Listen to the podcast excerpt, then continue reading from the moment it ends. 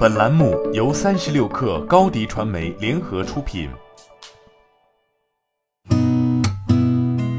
八点一刻，听互联网圈的新鲜事儿。今天是二零二二年二月十八号，星期五。你好，我是金盛。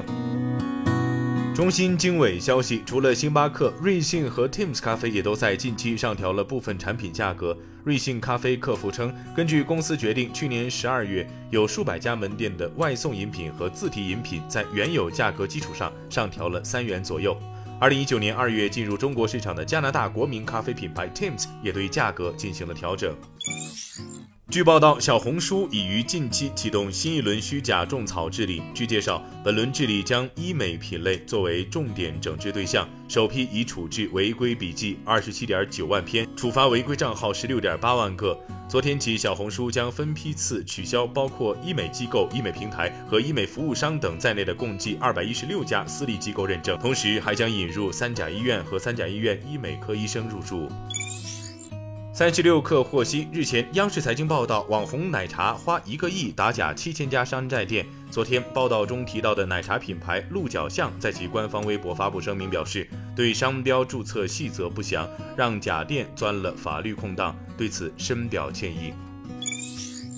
据中国汽车工业协会整理的海关总署数据显示，二零二一年中国新能源汽车出口量排名前十位国家依次是比利时、孟加拉国、英国、印度、泰国、德国、法国、斯洛文尼亚、澳大利亚和菲律宾。与上年相比，上述十国出口量均呈增长，其中斯洛文尼亚、澳大利亚和泰国增速最为明显。二零二一年，上述十国新能源汽车出口四十二点四万辆，占新能源汽车出口总量的百分之七十七点八。